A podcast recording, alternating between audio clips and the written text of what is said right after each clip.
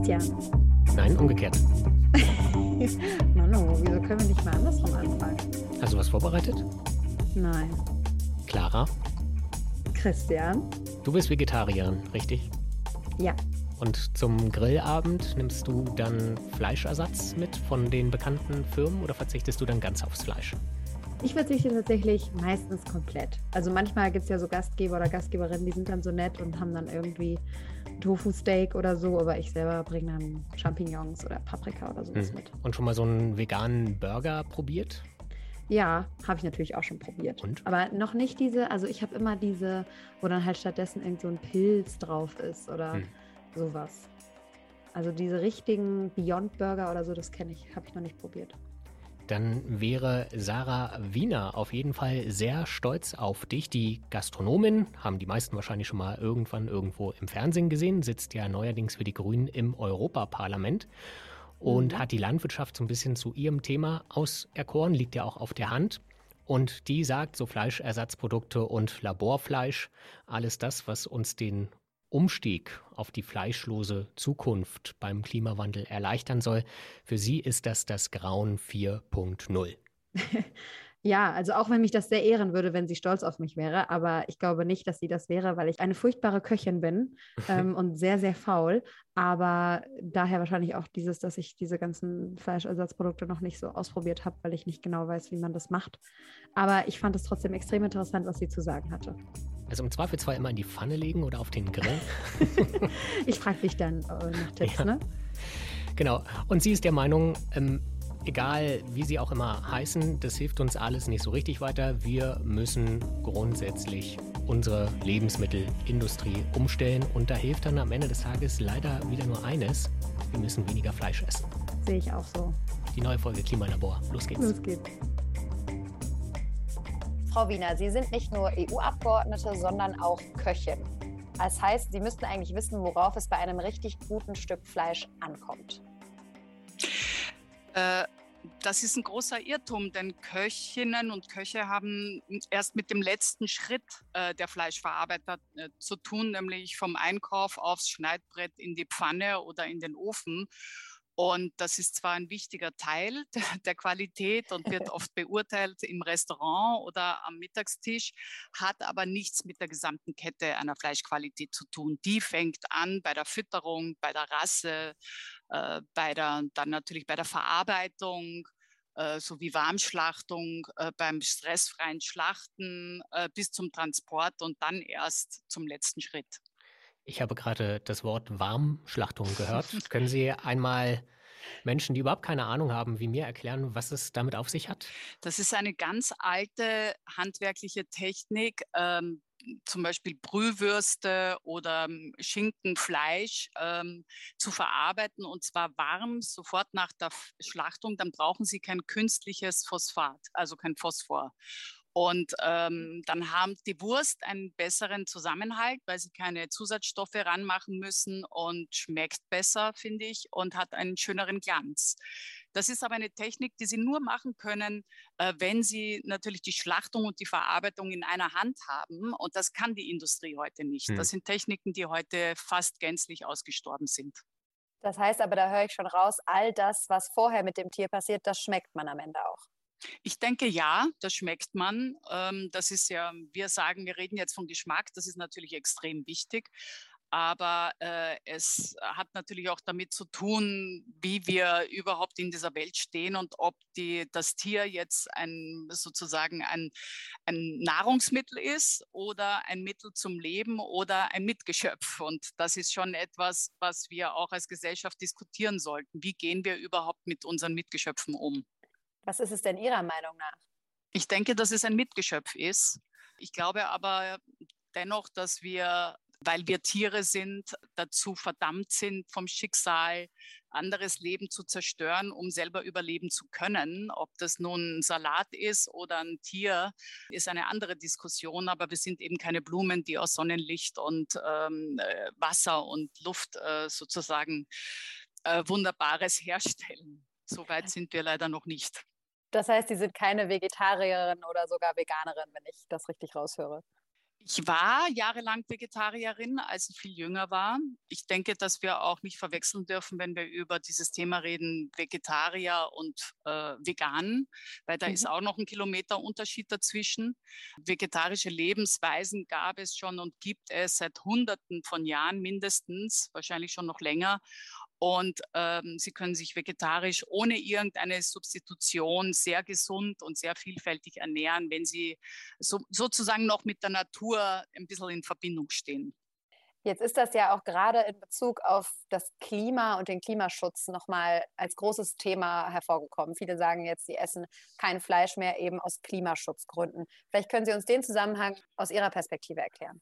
Das ist eine, eine, wirklich eine große Diskussion, weil äh, wir müssen diese Diskussion in einem größeren Kontext sehen. Wenn wir eine Stellschraube aus diesem Thema nehmen und sagen, Tiere, äh, besonders oft werden Kühe erwähnt, sind Klimakiller, weil äh, sie mit Kraftfutter vollgestopft werden, ähm, hm. abgesehen vom Tier, äh, vom, von der Tierhaltung, die ja, muss man schon sagen, bestialisch ist, gerade für unsere Breitengrade, um dann sozusagen billiges Massentierfleisch zu herzustellen, dass dann noch äh, diese ganzen Tiere sehr oft noch mit Antibiotika, mit Medikamente getritzt werden und dann auch noch Futter essen, das genmanipuliert ist und mit Mineraldünger und mit Pestiziden erhalten wird, dann gibt es sehr, sehr gute und richtige Argumente zu sagen, so nicht. Und das ist das Erste. Wir müssen also feststellen, wir hier essen auf jeden Fall zu viel Fleisch und das falsche Fleisch. Das ist ein Fakt. Das sagt Ihnen jeder. So wird das nicht weitergehen, wenn wir überhaupt eine lebenswerte Zukunft haben möchten. Dennoch ist zwischen einem, äh, einer schleswig-holsteinischen Hochleistungskuh, die ähm, drei, vier vielleicht ja, Laktationen lebt, also vielleicht fünf Jahre alt wird höchstens und für die schon zwei äh, jüngere Kühe in sozusagen in petto stehen, um einzuspringen, sozusagen fast muss man sagen, deformiert gezüchtet worden ist im Laufe der Jahrzehnte und nicht wesensgemäßes Futter bekommt und in einem Stall steht, wo sie noch nicht mal Wind und Sonne bekommen hat, ein Riesenunterschied zwischen bodengebundener Tierhaltung, einer vielfältigen Weide, nicht enthörnten Kühe in einer Ökoqualität oder Demeterqualität, die äh, auf Flächen stehen, wo nichts anderes wachsen würde als eben Weide. Das sind Sachen, die in, selbst in wissenschaftlichen Studien sehr oft nicht getrennt werden. Von welchem Tier reden wir, von welchem Fleisch reden wir. Und mhm. ähm, da ist sicher der größte Unterschied, dass Tiere in wesensgemäßer Haltung keine Flächen verbrauchen, sondern gebrauchen.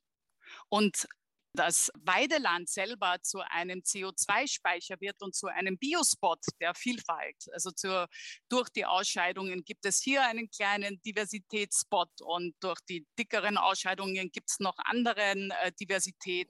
Durch das Niedertrampeln wird die Narbe aufgebrochen und andere Samen können wieder pflanzen. Und diese Weide macht die wichtige Aufgabe, Wasser zu speichern und Wasser zu reinigen, was auch oft nicht ähm, sozusagen ähm, auf, auf den Teller kommt, dass man also nicht sagen kann, oh, die Kühe rülpsen Methan, also hm. müssen die weg. Das ist ein bisschen sehr einfach, wenn man die Komplexität der Natur und unseres Lebens genauer anschaut. Dann sollte Ihnen die Entwicklung, dass wir Angebote jetzt haben wie Beyond Meat, wo veganes Fleisch hergestellt wird oder versucht herzustellen und es gibt Ideen mit Laborfleisch, das sollte Ihnen dann ja gefallen, oder? Das ist zumindest im Sinne des Tierwohls schon mal ein Fortschritt. Also wir müssen mal, glaube ich, anders argumentieren, denn wir können nicht, weil dieses agroindustrielle System uns sozusagen an die Wand gefahren hat, zu sagen, dieses agroindustrielle System hat jetzt auch noch die Lösung dafür. Also mhm. erst haben wir Tiere gequält, Böden zerstört, das äh, Klima zerstört, Flächen abgeholzt, Wasser verseucht, Böden vergiftet und so weiter. Jetzt haben wir die Lösung und zwar ganz ohne die Natur, also eine Lösung, die überhaupt keine eigene Ökodienstleistung erbringt, nichts fürs Klima macht, für den Bodenschutz, für die Vielfalt, für die Grundwassererneuerung, das muss man ganz klar machen, kommen jetzt genau die Player, die für diese Massentierhaltung verantwortlich sind, nämlich Kagel, GBS Brasiliens ist ein, eine Aktiengesellschaft, die größte Fleischproduzent der Welt, aber auch Nestlé, und wie sie alle heißen und sagen, wir haben jetzt die Lösung. Wir nehmen jetzt ja. Millionen, Milliarden in die Hand und machen jetzt Kunstfleisch mhm. äh, und sagen, das ist die Rettung für vielfältige Probleme, die genau die gleichen Konzerne erst einmal überhaupt kreiert haben und erfunden haben. Aber ist das nicht trotzdem besser? Es gibt ja die unterschiedlichsten Studien, ich gebe Ihnen gleich recht, die teilweise von den Unternehmen selbst in Auftrag gegeben wurden, dass aber eben eine vegane Alternative zu Fleisch, also sei es ein aus Tofu-Gemisch hergestellter Burger Patty zum Beispiel, am Ende trotzdem besser ist und eben deutlich weniger Tiere quält, 90 Prozent weniger Treibhausgase ausstößt und so weiter und so fort. Jetzt leben wir nun mal in dieser Welt, in der äh, die Menschen auch nach dieser Form der Ernährung verlangen. Ähm, ist es dann nicht trotzdem besser, so eine Lösung anzubieten und zu finden? Nein, denn wenn Sie ähm, tatsächlich keine Tiere essen wollen, dann essen Sie doch Richt äh, Tofu anstatt wieder schwerst verarbeitete ähm, Ausgangsprodukte von Tofu, die Sie wieder so stark anreichern und verarbeiten, die mehr Energie kosten, äh, aber auch eine Monopolisierung von den eben diesen Konzernen und gleichzeitig auch eine Patentierung. Also natürlich ist es so, wenn Sie sich wirklich pflanzlich und vielfältig ernähren, brauchen wir hier in unseren reichen Industrienationen dann weil wir eben die Tiere mit genmanipulierten Soja füttern aus anderen ärmeren Ländern, äh, wäre unsere Klimabilanz viel, viel besser. Andererseits muss man natürlich ganz klar sagen, dass zwei Drittel dieser Welt Weideflächen sind, die für nichts anderes zu gebrauchen sind als für Weide. Können Sie nicht mhm. einfach Gemüse oder irgendetwas anbauen? Das heißt, die Abschaffung der Tiere ist auch kein Tierschutz, wäre nicht äh, damit gleichzusetzen, dass sie dann äh, sozusagen mehr Fläche haben, sondern ganz im Gegenteil. Sie haben weniger Lebensmittel, nämlich hochwertige tierische Eiweiße, die sie für die Ernährung benutzen konnten. Und sie haben weniger Fläche und brauchen aber mehr, wenn sich jetzt alle vegan ernähren würden. Wir müssen eine, das System ändern. Wir dürfen nicht so unmutig sein und so blind dieses agroindustrielle System anzuschauen und zu sagen, wir müssen uns in diesem agroindustriellen System jetzt bewegen, ein bisschen mehr äh, Industriebio machen, ein bisschen mehr weniger vom Schlechten und das ist es. Denn weniger vom Schlechten ist nicht gut genug und ist noch lange nicht gut. Was wir wirklich brauchen, ist eine Transformation zu einem anderen System, zu einem anderen Lebensmittel- und Landwirtschaftssystem. Und dazu gehört eine gesunde Lebensmittel- und äh, Landwirtschaftsernährung und ähm, Vorgabe, so wie sie, wir sie heute nicht haben. Also es sind noch ganz andere Dinge möglich, als zu sagen, diese Industrie, die äh, für chronisch entzündliche Krankheiten, für Allergien, für Darmkrebs verantwortlich ist, für Fettsucht einerseits, für eine ungerechte äh, Verteilung, für Landgrabbing, für vergiftete Böden, Ausgerechnet diese Industrie hat jetzt die Lösung äh, äh, für gesunde Ernährung. Da kann ich, äh, verzeihen Sie mir als Köchin, äh, haue ich mir da auf die Schenkel. Aber als Politikerin bin ich wirklich, ähm, wie sagt man so schön, etwas besorgt darüber, dass sehr, sehr viele aufgeklärte, gebildete Menschen denken, dies könnte wirklich eine allumfassende und ganzheitliche Lösung sein. Aber wie wollen Sie denn die Menschen davon überzeugen, dass so Ideen wie Beyond Meat uns auch nicht weiterhelfen, nicht gut sind? Denn es wird ja von den Menschen, soweit ich das nachvollziehen kann, sehr gut angenommen. Naja, jetzt müssen wir auch wissen, also wenn Sie einen Fast Food oder einen Discounter in Ihrer Nähe haben, mhm. dann werden Sie öfters Fast Food essen und äh, beim Discounter einkaufen gehen.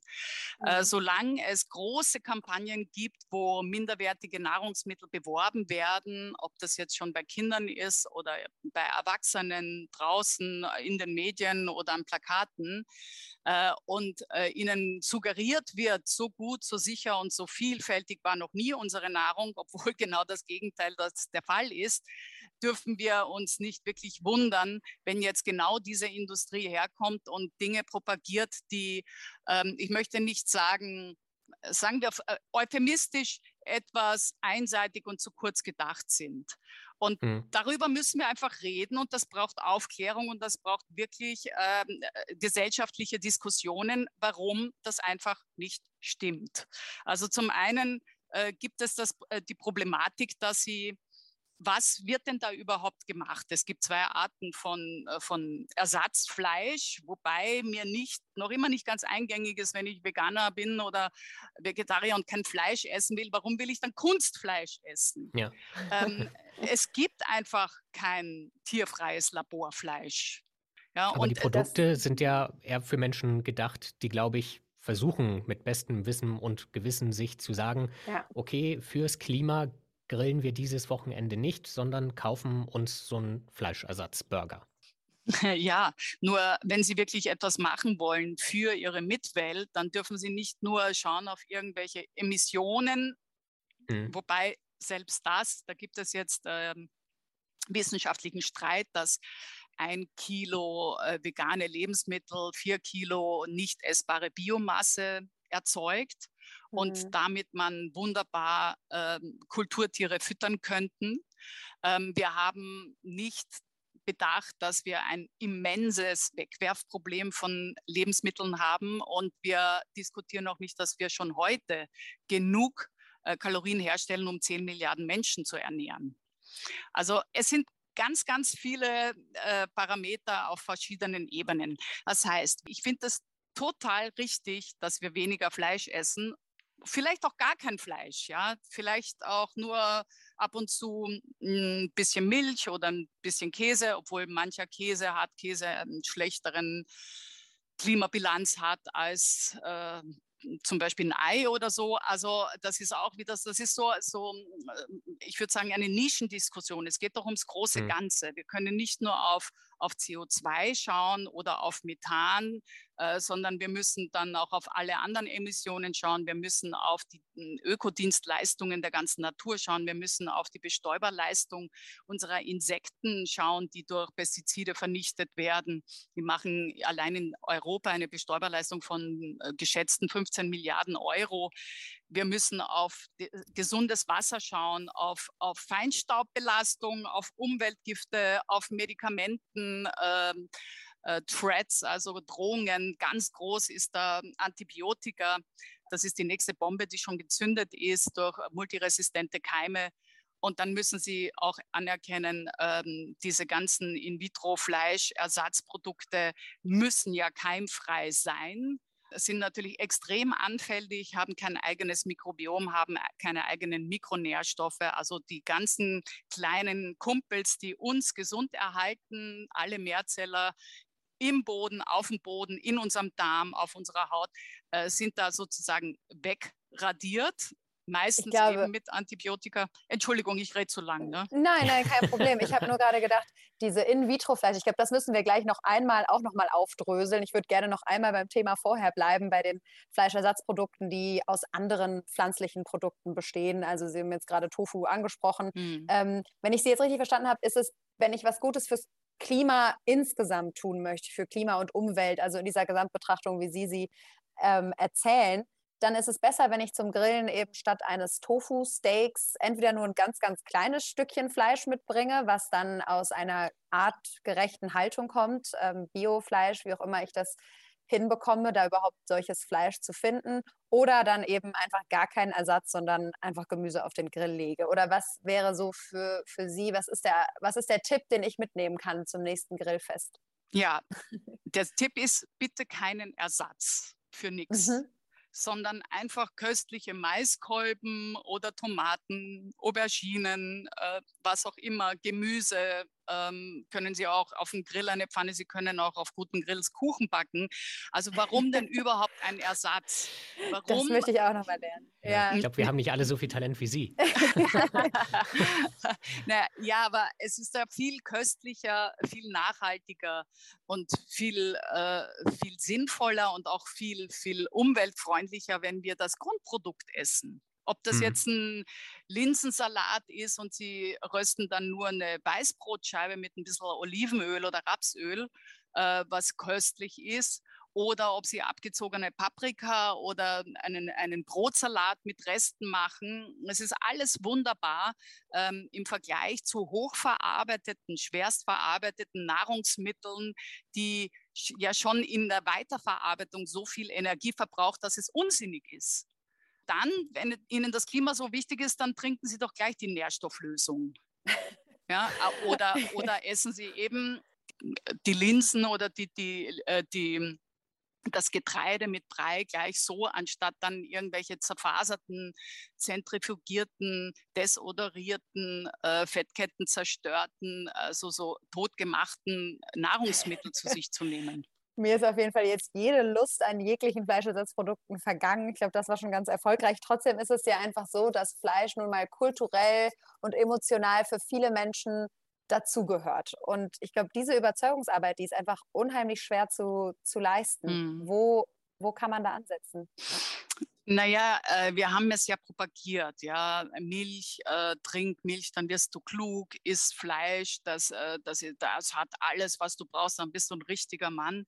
Natürlich könnte man sich vorstellen, andere Kampagnen zu machen, eine andere Aufklärung. Das kann schon bei Kindergartenkindern anfangen und in Grundschulen mit äh, Ernährungserziehung und mit Kochkursen was übrigens mhm. meine Stiftung macht. Ähm, und das sind äh, Dinge, die viel hilfreicher wären, als ein, ein System zu verteidigen und zementieren, nur weil die Global Player ihre Macht nicht hergeben wollen und eine Gewinnmaximierung anstreben. Natürlich wäre es vorstellbar, dass wir andere Werte erschaffen. Äh, wie gesagt, ich selber, ich habe ja auch eine Schlachterei, eine Fleischerei. Wir haben selber ähm, Rinder in wesensgemäßer Tierhaltung, Ökorinder. Ähm, stehen. Ich verstehe natürlich die Notwendigkeit, dass wir so nicht mit unseren äh, sogenannten Nutztieren umgehen können und dass wir zu viel Fleisch essen, das uns ja noch zudem unglücklich, fett und krank macht. Äh, mhm. Äh, es ist ja nicht so, dass wir jetzt äh, sagen, wir müssen jetzt auf etwas verzichten und dann fangen wir zum Weinen an, sondern natürlich ist es, äh, sind wir atavistisch gewohnt an Ernährungsvorgaben, die wir als Kinder schon serviert bekommen haben. Äh, dennoch ist es veränderlich und dennoch äh, können wir natürlich eine Ernährungsumgebung kreieren, die es uns einfacher macht, das Richtige zu tun und äh, merken lässt, dass die Vielfalt von Pflanzen, Wildkräutern, Pilzen, Samen ja viel köstlicher und vielfältiger ist, als jemals ein Stück Fleisch sein könnte. Dennoch denke ich, gibt es einen Grund, warum wir Omnivoren sind, also Allesfresser und äh, warum es auch einen guten Grund gibt, warum viele Menschen nicht auf Fleisch verzichten wollen oder können. Das, was Sie beschreiben, klingt ja so ein bisschen nach, wir brauchen ein Schulfach Lebensmitteltraining, Kochtraining. Und Sie haben ja gerade auch erwähnt, dass Sie das mit Ihrer Stiftung machen. Wie würden Sie denn den Stand in Deutschland in diesem Bereich aktuell bezeichnen? Machen wir mhm. das besonders gut? Machen wir das besonders schlecht? Verbessern wir uns? Verschlechtern wir uns?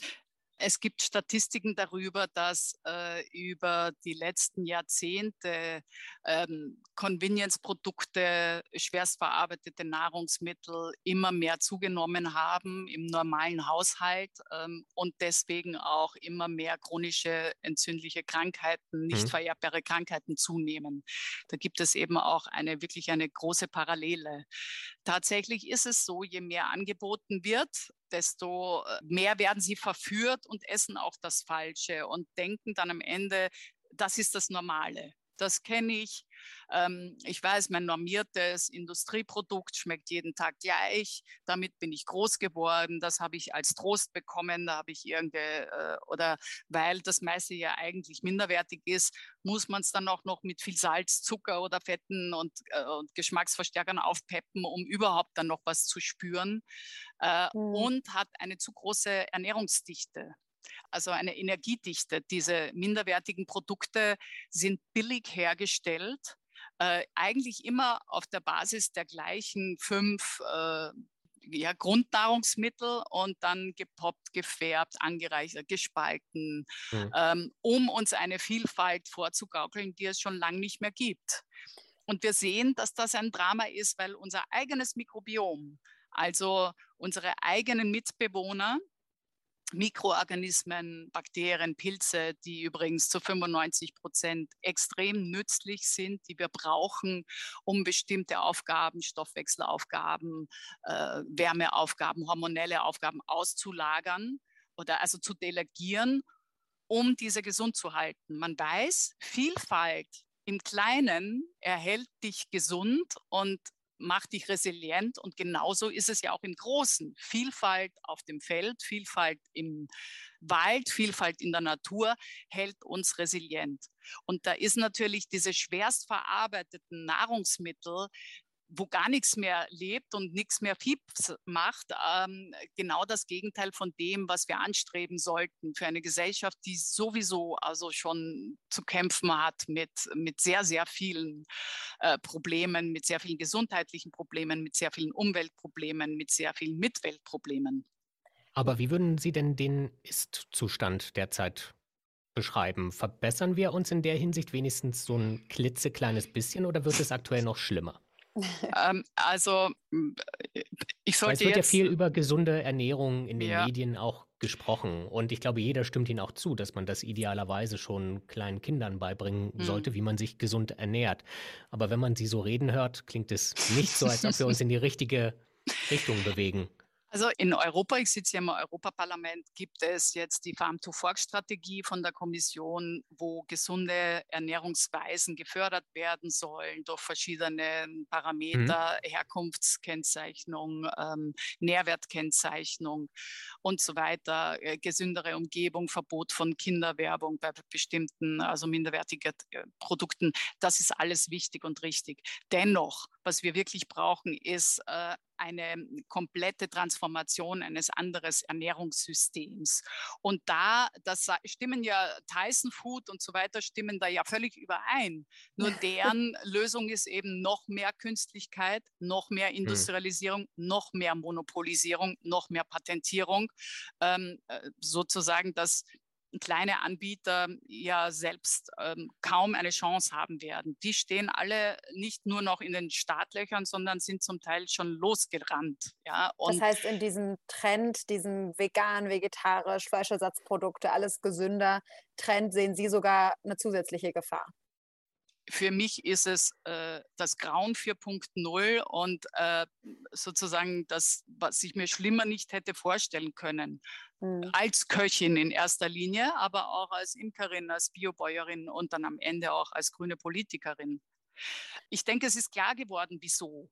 Es gibt aber natürlich auch einen Gegentrend, von Menschen, die sagen, das sieht man auch, ähm, wir wollen wieder wissen, was wir essen, wir wollen mhm. regionales mhm. Handwerk stärken, wir wollen selber äh, Sauerteig herstellen und ähm, mhm. probieren, ob man wie die Marmelade schmeckt und so weiter. Den Trend gibt es auch. Allerdings ist es doch so, dass es eher noch äh, der Gegentrend ist zum großen anderen Trend. Und Dieser neue Trend ist ja auch ein sehr teurer Trend, glaube ich, oder täusche ich mich da? Sehr zeitaufwendig vor allem. Also der, der teure Trend ist das, dass wir die Ver Verursacherprinzip und die Warenkosten in diesen ganzen schwerst verarbeiteten Nahrungsmitteln nicht einpreisen. Die ganze mhm. konventionelle agroindustrielle Industrie äh, lügt mit dem Preis. Da ist mhm. kein, keinerlei Kosten von, also fangen wir mal an von, von Tierleid, von sozialen Kollateralschäden, von den ganzen, von ganzen vielen, vielen Millionen Menschen, die in der Landwirtschaft arbeiten, wo niemand mehr was dran verdient, sondern immer nur an der Landwirtschaft. Was nicht drinnen ist, sind natürlich die äh, Säuberungen vom Wasser. Allein in Frankreich jedes Jahr 40 Milliarden. Was nicht drin ist, sind äh, natürlich die multiresistenten Keime, also wirklich schlimme Krankheiten bis zum mhm. Tod, die nicht mehr tackle, also nicht mehr äh, kontrollierbar sind. Was nicht drinnen ist, ist natürlich auch die Wasserverschmutzung, es ist die Feinstaubbelastung, es sind die Pestizidfolgen, äh, es sind die Krankheiten äh, für Tier, für Boden, für Wasser, für den Menschen. Das ist alles nicht drinnen. Also wenn wir über teure Lebensmittel reden, dann müssen wir auch da wieder das Gesamtsystem in Fokus nehmen und sagen, günstiger als mit der Natur im Einklang zu leben und Hand in Hand zu geben und die natürlichen äh, Gesetze zu respektieren, kriegen wir es nicht, können wir es ja. nicht haben. Aber wenn wir das, was jetzt gerade alles erwähnt haben, einpreisen, dann wird es natürlich aber im normalen Supermarkt auch sehr schnell sehr teuer. Jein Wenn wir natürlich dieses System hätten, äh, dann würde die konventionelle agroindustrielle Landwirtschaft sich ja sozusagen ganz von selber transformieren, weil sie nach unseren ja. Marktgesetzen äh, absolut wahnsinnig äh, wirtschaften würde und niemand wäre bereit, den Warenpreis zu zahlen, weil der nicht zu zahlen ist. Mhm. Insofern brauchen wir eine Wende zu ökologischen alternativen Modellen. Wir brauchen eine Wende, zum Beispiel auch das ganze Tier zu essen. Wir brauchen eine Wende zu mehr pflanzenbasierten Lebensmitteln. Das sind alles Voraussetzungen, die auch viele Menschen gerne mittragen würden. Äh, nur, wie gesagt, wir sollten vielleicht anfangen, nicht zu sagen, ey, ich habe die Lösung, wir machen jetzt weniger vom Schlechten, denn weniger vom Schlechten ist noch immer schlecht. Lass uns doch mehr vom Guten neu. machen und belohnen, äh, lass uns das Gute belohnen und befördern in der Gesellschaft, im politischen Rahmen, in Diskussionen. Und dann werden wir ein besseres Leben haben. Und zwar eine Win-Win-Situation für alle. Und bevor wir jetzt leider gleich schon zum Schluss kommen müssen, möchte ich noch einmal mein Versprechen einlösen und auf das In-vitro-Laborfleisch zurückkommen. Ich kann mir zwar so ein bisschen denken, was Ihre Haltung dazu ist, aber vielleicht können Sie uns noch mal kurz erläutern, warum dieses Laborfleisch, was ja verspricht, ohne Tiere zu töten, ohne dass Tiere leiden müssen, trotzdem wirklich Fleisch zu züchten zu können. Also das heißt, man kann aus einer Zelle dann ein ganzes Steak machen, sodass dieses Bedürfnis, was ja doch in den Menschen drinsteckt, nämlich dann doch eben Fleisch zu essen und bei diesen Gewohnheiten zu bleiben, vielleicht doch befriedigt werden könnte. Vielleicht können Sie uns erläutern, warum das Ihrer Meinung nach so nicht funktioniert. Also heutzutage gibt es zwei Methoden, wie man In-vitro-Fleisch macht. Ähm, es fängt aber immer mit dem gleichen an, mit einer Muskelbiopsie, die übrigens aus der Medizin kommt.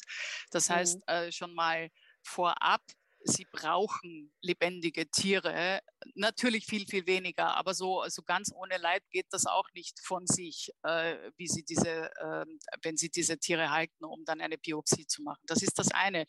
Ein ähm, viel wesentlicherer Punkt ist aber, dass äh, wir zum einen natürlich dieses Nährstoff, also dieses Nährmedium, diese Muskelfasern müssen ja in einem Nährstoffmedium äh, gezüchtet werden und wachsen und dann nimmt man heute fötales Rinderserum. Das heißt, sie halten mhm. schwangere Kühe. Ähm, nach meinem Wissens ungefähr weltweit zwei Millionen, denen wird der Fötus äh, sozusagen rausgeschnitten, um dann ein, äh, ein Kälberserum aus dem Herz zu ziehen, um dieses Wachstumfaktor äh, dann zu haben. Eine Alternative, die aber auch nicht überall angewendet sind, das sind Hefen und Algen, die aber alle gentechnisch ähm, veränderte Organismen sind. Also Sie können jetzt wählen zwischen GVO oder also äh, gequälten äh, ja. Kälberserum, das ist das eine. Ähm, also wie man das überhaupt befördern kann. Als erster Schritt, selbst wenn man sagt, ja, irgendwann brauchen wir das nicht mehr, da haben wir äh, künstliche Nährstoffe, ähm, finde ich schon so bestialisch und widerlich, dass man sagt, ey, wirklich, dann, dann esse ich doch am besten gar kein Fleisch und keine Wurst. Das andere ist, sie brauchen natürlich eine bestimmte Temperatur für dieses Serum, also 36 Grad.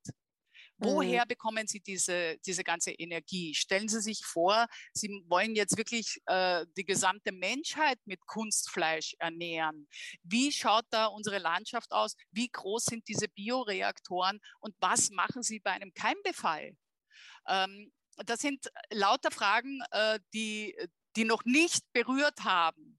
Das, äh, die Patentfrage, natürlich dann auch die Transparenzfrage und die Biodiversitätsfrage. Denn wenn ich dann äh, sozusagen ein immer gleiches äh, produziertes Fleisch habe mit äh, zugesetzten Nährstoffen, Mikronährstoffen oder Fettzellen, wie auch immer, dann ist das doch ein wesentlicher Unterschied zwischen der Diversität, die es im wirklichen Leben gibt. Ähm, also ich sehe keinerlei Vorteile, nicht einen einzigen Vorteil, außer äh, zu sagen, weil Menschen nicht diszipliniert genug sind, gern das Bessere machen wollen, aber es nicht schaffen, auf Fleisch zu verzichten, äh, zu sagen, das ist jetzt die Lösung. Ich verstehe das, denn ich kann auch nicht von, äh, von Fleisch immer verzichten. Ich, ich, ich esse aber sehr, sehr wenig Fleisch und jeder wird feststellen, der sich auf den Weg macht, der Fleisch, äh, Hyper wird auch mit der Zeit weniger. Und wenn ich dann Fleisch esse, dann doch bitte nicht von gequälten Tieren. Und dann schaffe ich es vielleicht auch nochmal, meinen Fleischkonsum noch ein bisschen weniger zu machen. Ähm, und gönn mir aber dafür auch äh, gerne einen Milchkaffee mit echter Rohmilch oder Vorzugsmilch mit fetter Milch, um dann gesund zu bleiben und äh, in Balance mit der Natur zu sein. Können wir beim Fleischessen ja vielleicht noch was von den ehemaligen Rauchern lernen. ja, Frau Wiener, das klang doch jetzt zum Schluss auch noch mal schön lecker, nachdem zwischenzeitlich dann doch einem der Appetit vergangen ist. vielen, vielen Dank für das Gespräch. Vielen Dank. Ich danke Ihnen.